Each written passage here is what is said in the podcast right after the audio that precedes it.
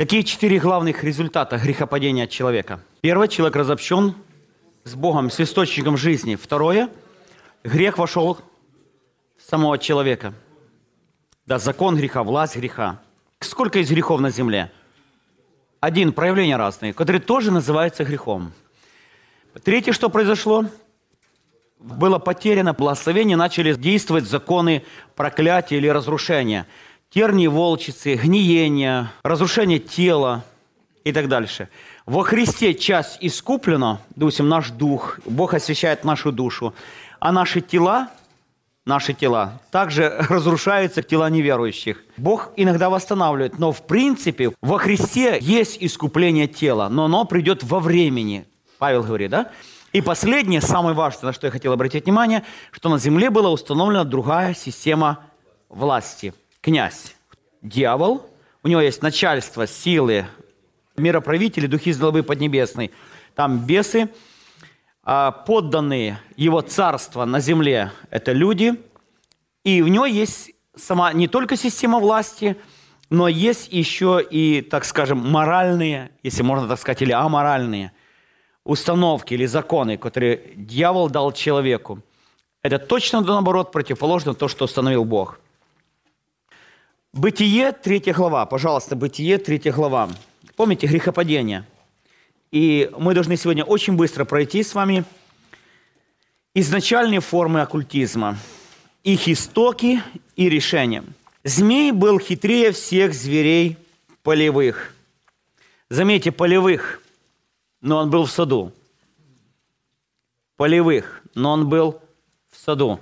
Кого Бог поставил стражем охранять?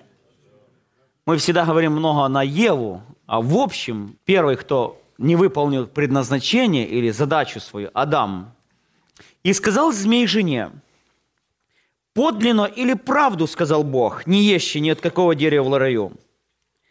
Поймите, я хочу что-то объяснить. Помните, с вами мы говорили о силе слова, что слово обладает силой настолько, насколько обладает властью говорящей. Можно сказать, что в духовном мире это была сильная властная личность, дьявол, Люцифер. Ответ – да. Его слова – это не просто звук, не просто информация, это законы. Потому, когда человечество в лице Адама их приняло, они начали работать на земле и над человеком. Я хочу что-то объяснить. Это очень важно понять. Первый закон можно закон сомнения или закон неверия. Скажите, насколько нам приходится бороться постоянно с этим законом? Бог говорит, я люблю тебя. Ну, мы уже тысячи раз, можно сказать, испытали. А не правда ли вот этот, ну, пускай не голос, но вот этот действующий закон, а правду ли любит Бог, он буквально давит на нас. Мы живем, сопротивляясь этому закону. И победа и поражение, граница между победой и поражением есть наш выбор, или дословно наша вера. Это не просто слова двух подружек. Это не просто беседа в саду. Это встреча двух личностей, наделенных Богом властью, издающие свои законы. И кто кому отдает рабы для послушания, тот того и раб.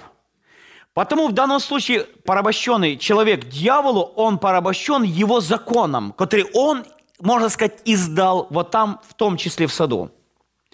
Правду ли сказал Бог? Закон неверия. Посмотрите внимательно, как все человечество буквально раздавливается этим законом. Мы, которые столько пережили Божье присутствие, Божью силу, сколько из Писания Бог говорит, люблю тебя, да я исцелитель, да я не оставлю тебя. А правду ли говорит Бог? Пускай не вслух, но нас постоянно сопровождает это знание или какое-то духовное давление, которое нам приходится постоянно противостоять. Нужно понимать, что действующие законы не действуют на земле. И один из законов – закон неверия. Подлинно ли сказал Бог? И с ним нам приходится постоянно бороться. И победа как раз веры над неверием – это победа, которая дальше выражается в реальной жизни нашей. Иногда люди даже теряют Божье благословение, потому что они начали бояться. Крайняя точка победы закона неверия – это страх. Страх – это обратная вера или вера в неудачу. Потом Иова исповедует. И то, чего я боялся, то... Или по-другому, то, что я верил со страхом, что придет, оно пришло. Итак, второе, что дьявол предложил человеку, это очень важный момент. Ну, сказала Ева э, змею, плоды с дерева мы можем есть, только плодов дерева, которые среди рая, сказал Бог, не ешьте их и не прикасайтесь к ним, чтобы вам не умереть. Кстати, Бог говорил, не прикасайтесь? Нет. Вы обратили внимание, что чаще люди, прежде чем решить, говорят, что заповеди Божьи тяжкие? Религия – это, одна, это для стариков, это одно ограничение. Человек, нормально ходящий в духовной форме, который может сказать, заповеди Божьи не тяжкие, иго ее благо, а бремя легко. Вот это вот движение, это движение победы. Только мы начинаем тяготиться Божьими заповедями, поверьте, что мы на полшага до их нарушения – по крайней мере, мы уже говорим, мы их нарушим, только смелости не хватает.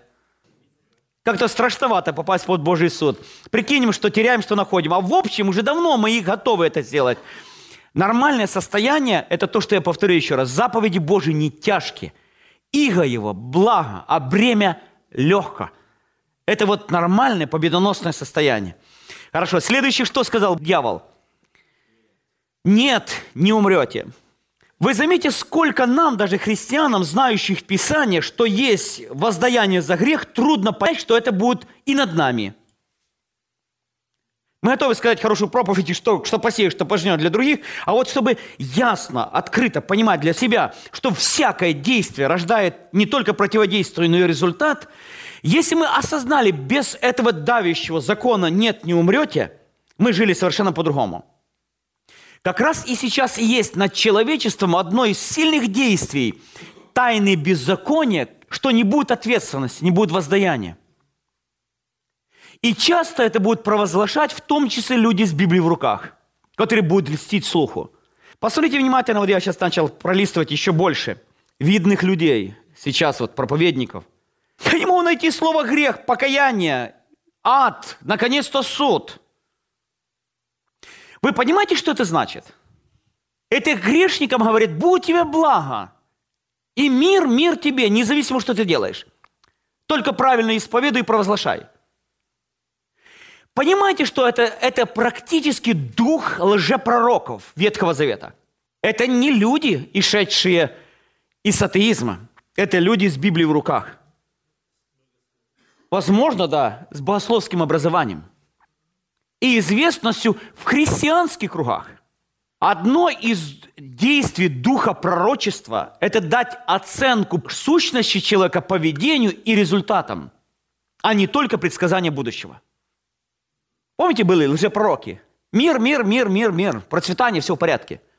Что бы ты ни делал, правильно исповедуй, правильное мышление, положительное исповедание, побольше благословляй себя и побольше хватай – это ложь. Вернее, это полуправда, хуже лжи. Я повторю еще раз, полуправда хуже лжи. Правда же? Есть черное, есть белое, есть серое.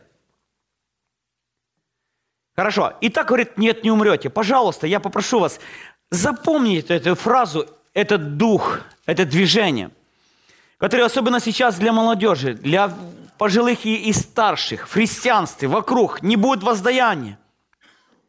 Это то, что раздавливает нас, это то, что как вышло из ада от дьявола, и оно подавляло человечество и усиливается в последнее время, потому что ее усиливает тайна беззакония. Слово тайна – это таинственные духовные силы, действующие в реальном мире. Следующий. Вы будете как боги, знающие, конечно, добро и зло. Я хочу сказать одной такой фразой. Знание добра от запрещенного источника – это зло само по себе. Познание добра и зла. Я давайте полфразы, половину возьму. Познание даже добра от запрещенного источника – зло само по себе – Вы заметите, что большая часть сейчас есть уловка дьявола. Это же хорошие вещи, положительные вещи. Но какой источник? Потому познание добра, ну, конечно, и зла, от запрещенного источника зло само по себе. И одно из чем привлек дьявол человека, это запретными знаниями. Я хочу что-то объяснить очень быстро. Это законы искушения. Дьявол, в принципе, силен двумя вещами, мы уже говорили. Ложью и законностью. Я бы повторил. Ложью и законностью. Дьявол манипулирует двумя вещами в человеке, привлекая внимание. Первое, он манипулирует и привлекает низменными пороками человечества, чувствами, эмоциями ему. Это грубое привлечение. Но второе, что дьявол привлекает человека на свою сторону, как раз манипулируя его естественными, в принципе, негреховными желаниями. Разве это было плохо, знание? Искать знание? Разве это плохо покушать то, что приятно? Потому чаще всего манипулируют и этим вещами. Я чуть позже об этом поговорю. И последнее, что здесь говорится. «И видела жена, что дерево хорошо для пищи, и что оно приятно для глаз, и вожделенно, потому что дает знание, взяла, сама кушала и дала мужу, он кушал. Главные три принципа, действующие в сатанинской системе. Похоть плоти, похоть очей и... Заметьте, что две вещи говорится слово похоть. Похоть очей, похоть плоти и гордость житейская. Как раз с этими вещами конечно, и дьявол искушал Еву. Все это, вот эти законы, неверие, нет, не умрете, гордыни, похоть плоти, похоть очей, гордость житейские, эти законы, эти силы вместе можно сложить и выразить одним словом грех. Грех – это властная сила, сильнее человека, которая, шедшая от дьявола в виде законов, вошла в человека и управляет человеком. Потом проявления ее совершенно разные – в старости это скупость, а в молодости там страсти. Знаете, это разные вещи, проявления. Проявления самые разнообразные. А грех в принципе один. Это принцип власти и сила в человеке. Его проявления совершенно разные. Это форма оккультизма. Каким образом дьявол обольстил Еву? Первое, он привлек внимание. Второе, очень важно, склонил волю. И третье, конечно, она приняла и послушалась его, и покорилась ему. Сколько нужно было постараться дьяволу, чтобы обольстить Еву? Довольно много. А сколько нужно было Еве, чтобы обольстить Адама? Я повторю эту фразу. Сколько нужно было силы дьяволу обольстить Еву? А сколько нужно было Еве, чтобы увлечь Адама? Итак, мы говорим сейчас о падении человека. И мы сейчас живем в греховной системе. Мы встречаемся с людьми, порабощенные этой системе. Библия не говорит, что мы должны ненавидеть людей. Людей нужно жалеть, спасать и нести благую весть. А ненавидеть саму систему. Аминь. Вторая сторона. Мы находимся в разрушительной силе последствиях этого грехопадения. Но дьяволу нужно больше.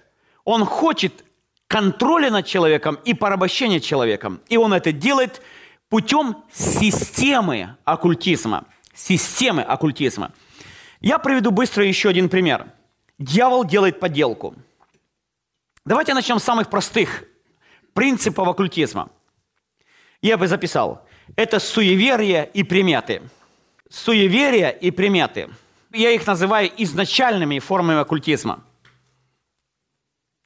Слово суеверие, суе – это пустая, безосновательная вера – кто назовет хотя бы несколько вещей, которые относятся к суевериям и приметам? Кошка перебежала дорогу. Что еще? Через порог здороваться. Пустое ведро. Чешет царевая рука, это очень особая примета. Очень утром женщину встретил, да. Хромого встретил. Высокосный год, да? 13 число. Ну, месяц новый, я еще такой не слышал. да. Я никогда не видел такую оживленную аудиторию.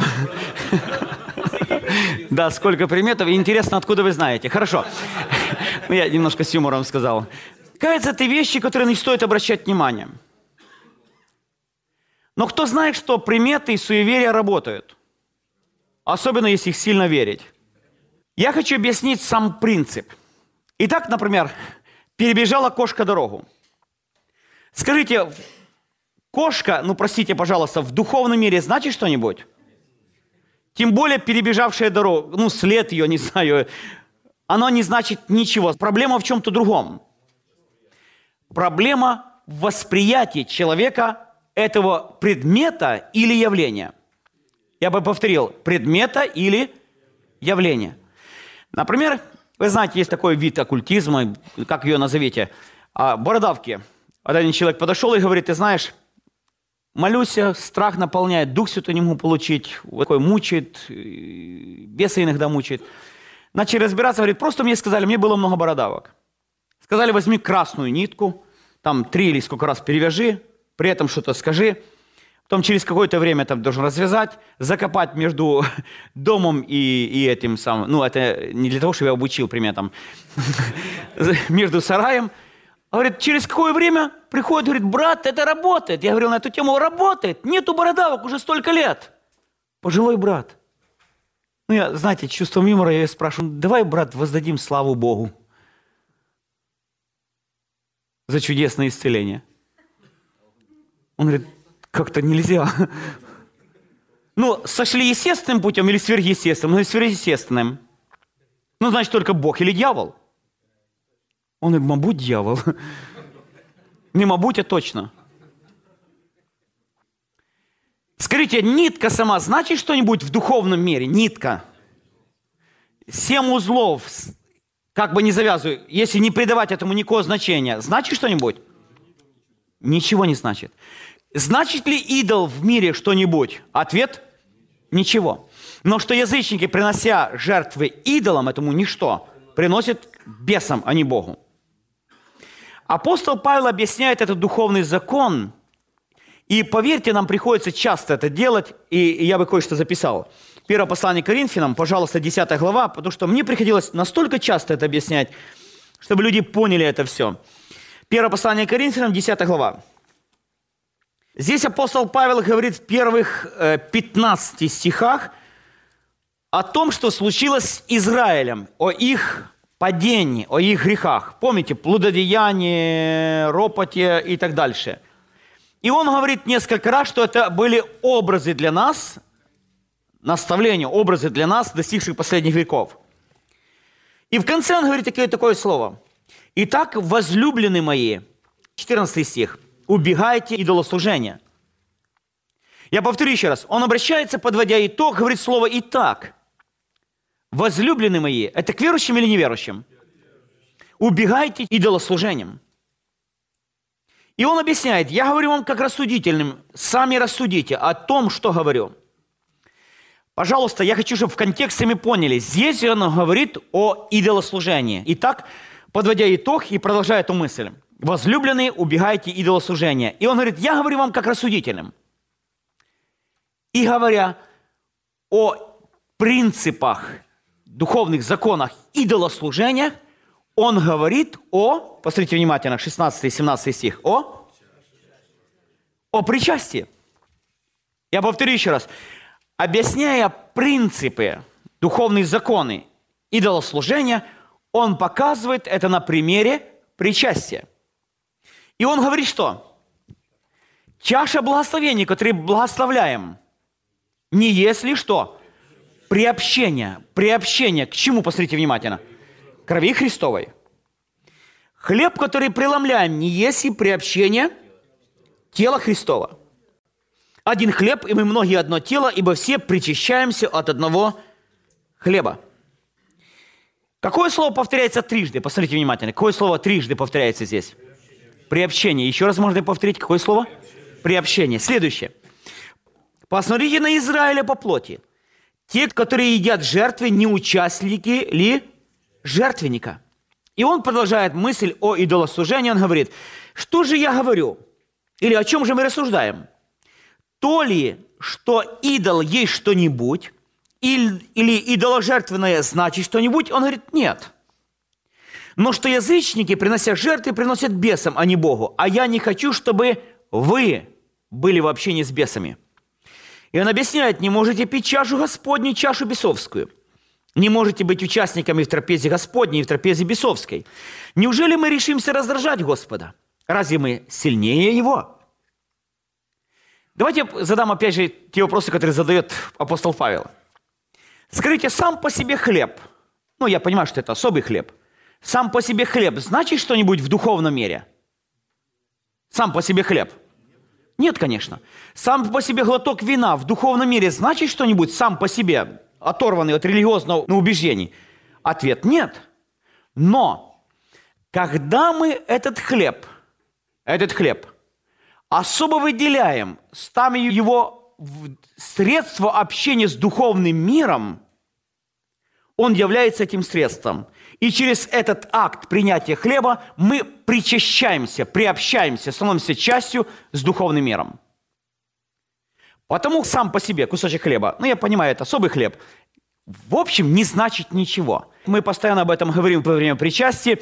Вера, размышления, как мы принимаем этот хлеб, чем мы наделяем его, когда мы принимаем.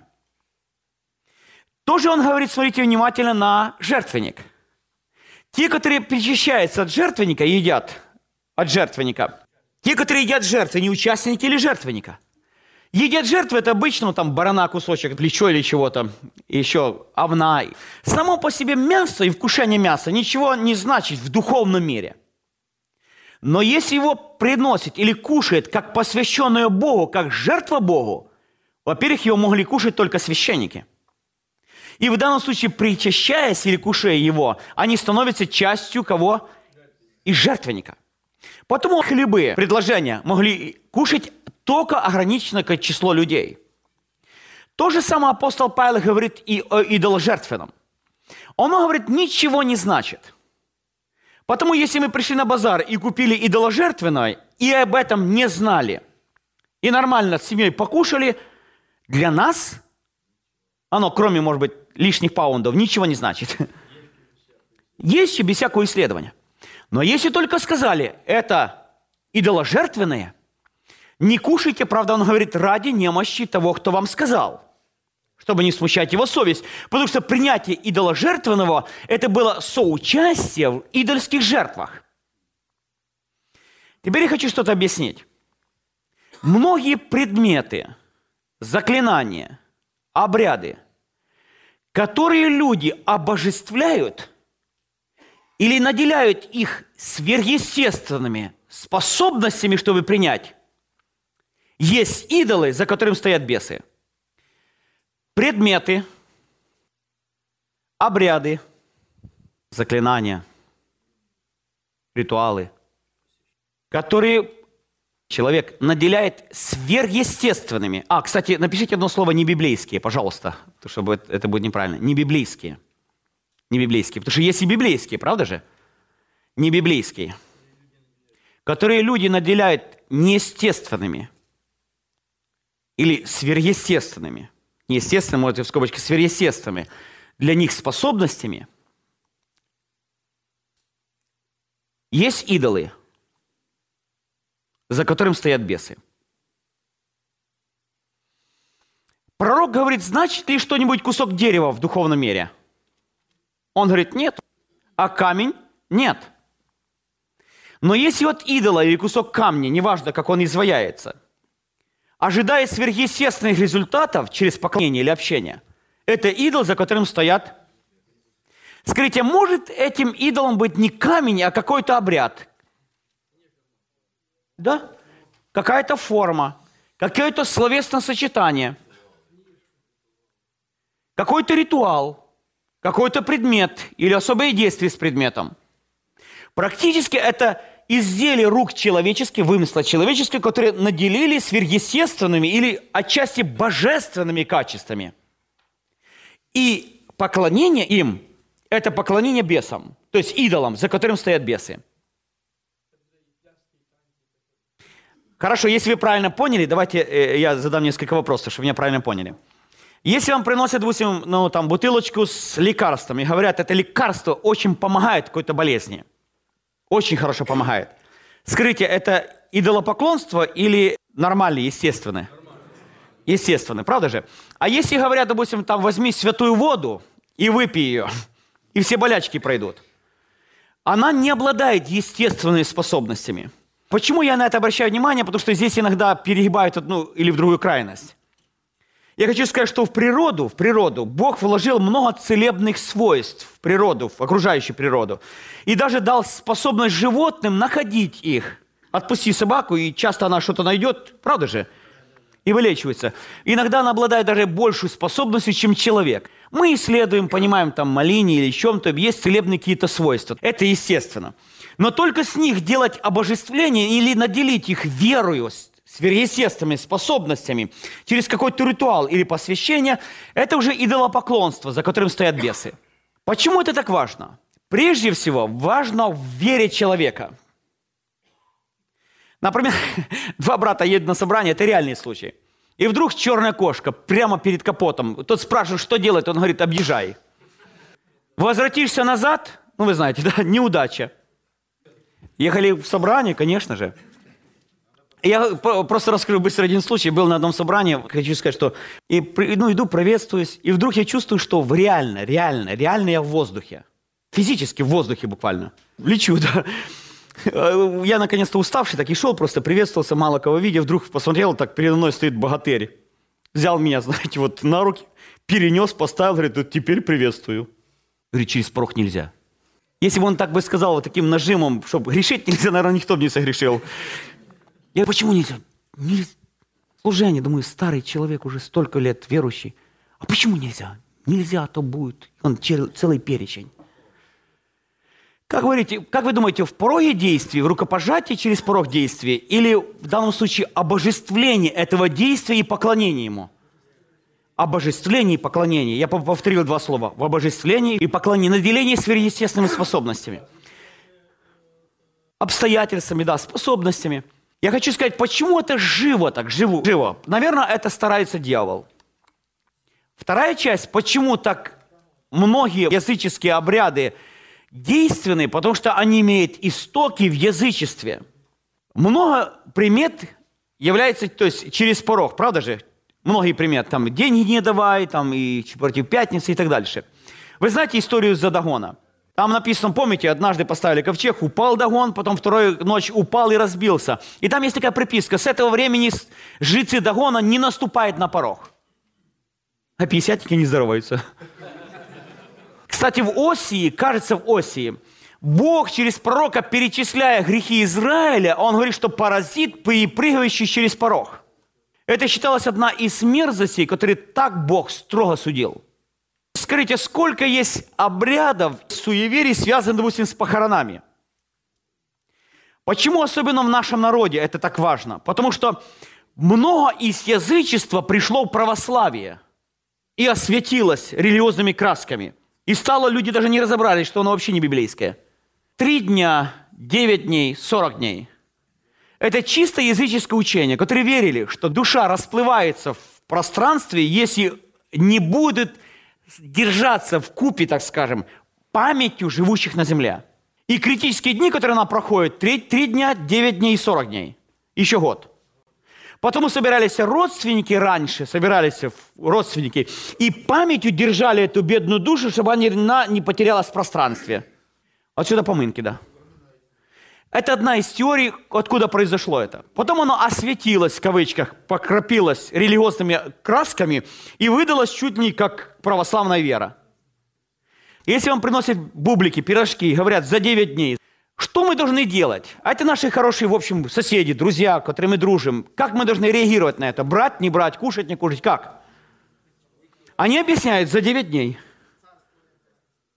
Раньше брали, тихонько выкидывали. Скажите, это правильно взять, в общем, сказать спасибо, мы вспомнем и выкинуть? Это правильно? Павел говорит, кто объявил вам идоложертвенное, не принимайте не из-за вас, а из его, кто дал. Значит, проблема здесь не только в принятии, Потому что когда мы принимаем, мы как бы соучаствуем с этим, правда же? И уязвляем немощную веру. Вот представьте, если служитель пришел к соседу и сказал, ну вот за 9 дней так покушаем, пить не буду, а вот кушать буду. Скажите, я утвердил вот этот праздник своим присутствием? Да. Соучаствовал? Да-да. А он говорит, он служитель, и, и, и, штунды, оказывается, все нормально. Потому лично я советовал так. Если приносят вам за 9 дней, вы можете сказать, что мы не празднуем это – и мы не можем это принять. Это хороший момент объяснить истоки и сказать благую весть. Если вы можете дать мне просто как пирожки соседа, соседки, которые очень вкусно печете, я могу принять. Но если как еда за 9 дней, я не могу это сделать. Помните написано, тогда не ешьте ради немощи того, кто сказал. Это нормально. У дочери я столкнулся с такой же ситуацией. Она говорит, ну вы разве не празднуете? Это разве нельзя? О, это язычество. И это была хорошая возможность рассказать благую весть. Да я просто как соседка, можно как соседка. Вот просто, просто вот так вот. Не за 9 дней, а как хорошие вкусные пирожки. Да с удовольствием. Садитесь, нальем чаю, вместе покушаем. Я сделал грех в этом? Правда же, я принял пищу как пищу, но не как посвященные этому празднику. Хорошо, давайте повторим еще раз эту формулу. Любая форма, предмет, обряд, заклинание, во-первых, не библейская, потому что есть библейская, например, э, форма, обряд, скажем, да, предмет, допустим, причастие, это библейское, которые люди обожествили или наделили их сверхъестественными или неестественными для них способностями, есть идол, за который стоят бесы. Оно работает? Ответ – да. Всегда? Ответ – нет по мере веры и посвящения. Почему это начальная форма идолопоклонства? Я расскажу быстро две истории. На одном собрании просто проповедовал, вот как сегодня в начале, и вдруг как-то так, я чувствовал, что должен сказать очень кратко, буквально кратенько, рассказать о вот, оккультизме. Несколько минут буквально поговорил на эту тему и продолжил дальше. Я видел, что люди некоторые засуетились. И вдруг некоторые начали вставать и говорить, так я занимался этим. И я занимался. И я занимался. Пастор сидел рядышком и говорит, да вы что, церковь? Позор такой, да, мы занимались. Я помню, одна женщина говорит, мне бесы мучают по ночам. Я, говорит, не могу получить общение с Богом. А почему? Говорит, я думаю, что это мама моя так. Мать, когда болела голова, она как бы слизывала три раза в одну сторону, три раза в другую сторону, три раза в третью, и голова проходила. Он говорит, это мама надо мной делала, а я думал, что это есть нормально. Я отрекаюсь, я каюсь в этом. Мать кричит из зала, подожди, подожди, еще голова за тебя заболит. Мужчина, который я никогда не забуду, я понял настолько сильно вот эти формы чародейства. Это реальная ситуация. В конце зала это большая аудитория, очень большая аудитория. Выходит мужчина, я думаю, что лет, то есть метра под два, и такое слово даже тащил за собой женщину. Я потом узнал, что это его жена. Она сопротивлялась, спряталась, и они вышли вперед, я думаю, таким лет по 45, так 47. И она провела еще за собой, вела мальчика где-то 4,5 годика, примерно такой возраст. И он стоит, плачет, говорит, я им говорил постоянно, я говорил им, это, это точно за это. И они рассказали историю. Долгое время у них не было детей. Это верующие члены церкви. И наконец-то рождается сын. Несколько лет живет и умирает. Кажется, родился еще один сын. Несколько лет и умирает. Или два, или три ребенка. Это был второй или третий. И они начали молиться, плакать, Господи, почему? Рождается следующий ребенок, и уже следующий они не могут иметь детей, физически просто. И Бог говорит за чародейство. И он говорит, я не понимали, как это за чародейство. Оказывается, когда она носила, беременная была, ее мама наставляла, вот так не делай, а то, а так не делай, а то. Я не говорю о физических вещах, что там поднимать тяжело не надо и так дальше – когда там покупаешься, против пятницы не выливай, и там то, и так дальше. И она все дословно выполняла, первый ребенок умер. Как она, она выполняла в следующий раз? Еще более ревностно. А потом еще более ревностно. И я помню, сколько вещей она рассказывала. Я дословно выполняла, старалась. Мама говорит, вот ты то сделала, потому так. Я помню, что большая часть была связана с пятницей против субботы. Многие-многие вещи она делала поклоняясь и признавая вот эти действия сильными, сверхъестественными, оккультными. И пришло поражение. И, конечно, здесь же они просто каялись и плакали, прости нам, Господи, мы были ввязаны в эти вещи. Кстати, был на этом собрании, кстати, один из пасторов был на этом собрании, говорит, слушай, мне кажется, в моей церкви такая же проблема. Ты не можешь прийти и сказать проповедь в моей церкви? Я пришел, я еще обратил внимание, что в этой церкви самая молодая сестра, потом я специально спросил, было 56 лет, самая молодая. Одни старики. И вот что интересно, когда говорил на эту тему, что многие связаны оккультными вещами, многие просто говорил о оккультизме. Я был удивлен, столько людей поднялись и начали публично прямо исповедовать свои грехи. И пришло покаяние в эту церковь. Когда я уехал, через, наверное, неделю пастор позвонил и говорит, на следующем служении покаялось семь человек наших детей. Было разрушено оккультизм связывающих родителей и через это поражающих детей. И когда родители покаялись, церковь покаялась, помните, закваска, начал Бог привлекать детей. Дьявол хитер. И не всегда он выступает и говорит там «я дьявол».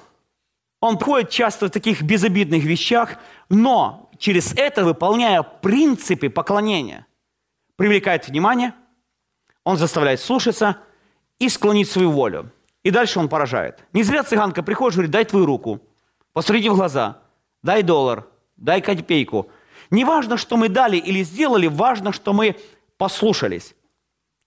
В принципе, Иисус бы не сделал грех, сделавший камни хлебами – но через это он подчинился бы его совету, повелению. В принципе, в принципе, это не был по себе грех. Но в данном случае это было послушание дьяволу. Потому дьявол не искушал низкими, так скажем, чувствами Иисуса. Он брал совершенно естественные его потребности, но только хотел, чтобы употребил их для греховных дел. Кстати, большая часть грехов – это злоупотребление естественными способностями или наклонностями человека. Если Бог позволит, в следующий раз мы пройдем чуть подробнее доктринальную сторону оккультизма и будем говорить о более тяжелых, тяжелых формах оккультизма. Мы сегодня прошли изначальные формы. И, конечно, будем говорить о выходе. Я хочу еще сделать две оговорки. Есть суеверие, а есть традиции. Это разные вещи.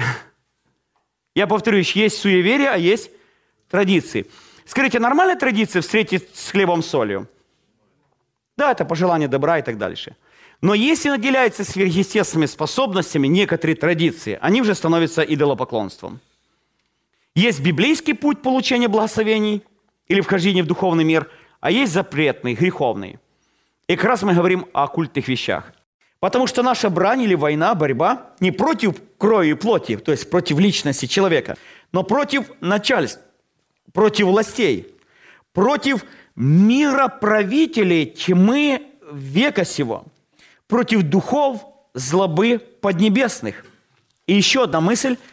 Откройте, пожалуйста, послание Ефесянам 2 глава. «И вас, мертвых, по преступлениям и грехам вашим, в котором вы некогда жили по обычаю мира сего». Слово «мир», поверьте, что это не просто люди, населяющие землю, хотя это тоже мир, но по обычаям греховной системы, установленной дьяволом, в которой рабы оказались люди. Я повторю еще раз, эта мысль очень важна. По обычаю мира сего, по воле князя, господствующий в воздухе, духа, действующий ныне в сынах противления. Итак, давайте представим себе иерархию. Дьявол связал сильного человека, которому дана была власть господствовать и управлять, владычествовать, вернее, дословно, и управлять Божьим творением на этой земле. Сейчас установлена была другая власть и другая система, греховная система. Князем является дьявол, Люцифер. У него есть начальство, силы, власти, мироправитель тьмы века сего, духи слабые поднебесных. Библия говорит о бесах и так дальше. Еще подданные люди, территория, влияние или владение, земля. Все царство строится на законах. Дьявол не изобрел что-то новое. Он просто взял Божьи законы и извратил их точно до наоборот. Моральные законы. Он также взял Божьи принципы, которые он хорошо знал и знает, и злоупотребил или использовал их в своей власти. Он не лишен был ни власти, ни силы, ни способностей. В него изменилась сущность, положение и цели. Дьявол обладал и властью, и способностями, но в него изменилась сущность, позиции и цели – и он захватил власть над этой землей, взявший ее у человека. Потому именно человек должен был лишить его законно того, чем он обладал над этой землей. проиграл человек, и победить должен только человек. Потом пришел Иисус, одна из причин. Стал человеком и победил дьявола. И вот тогда лишил его многих сил и способностей, ограничил его власть. И эту способность своей победы дал христианам. И в этом наше благословение. Вот уж это мы должны исповедовать хорошо, особенно в последнее время. Давайте еще раз повторим. На земле была установлена иерархия власти. Князь этого мира, этой греховной системы, дьявол.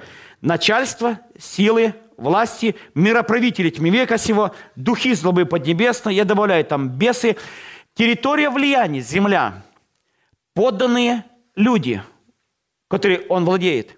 И, конечно, его, ну, грубо, штаб-квартира, как здесь говорится, или центр, это князя, господствующих в воздухе. Кстати, одни из переводчики даже перевели в космосе. Но мы говорим сейчас синодальный перевод. В воздухе. Духа, действующего ныне в сынах противления.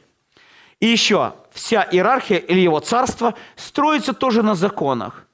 На законах или принципах лжи, подавления, обмана, жестокости, деградации и разрушения. По моральным законам точно да наоборот, противоположных тех, которые установил Бог в своем царстве. Когда пришел Иисус Христос, забегая наперед, Он провозгласил и создал на земле Царство Небесное, Царство Божье. Поэтому на земле мы можем действовать в двух царствах, подчиненные одному из двух князей, и находиться одному из двух царств с его законами. В двух находиться одновременно просто невозможно.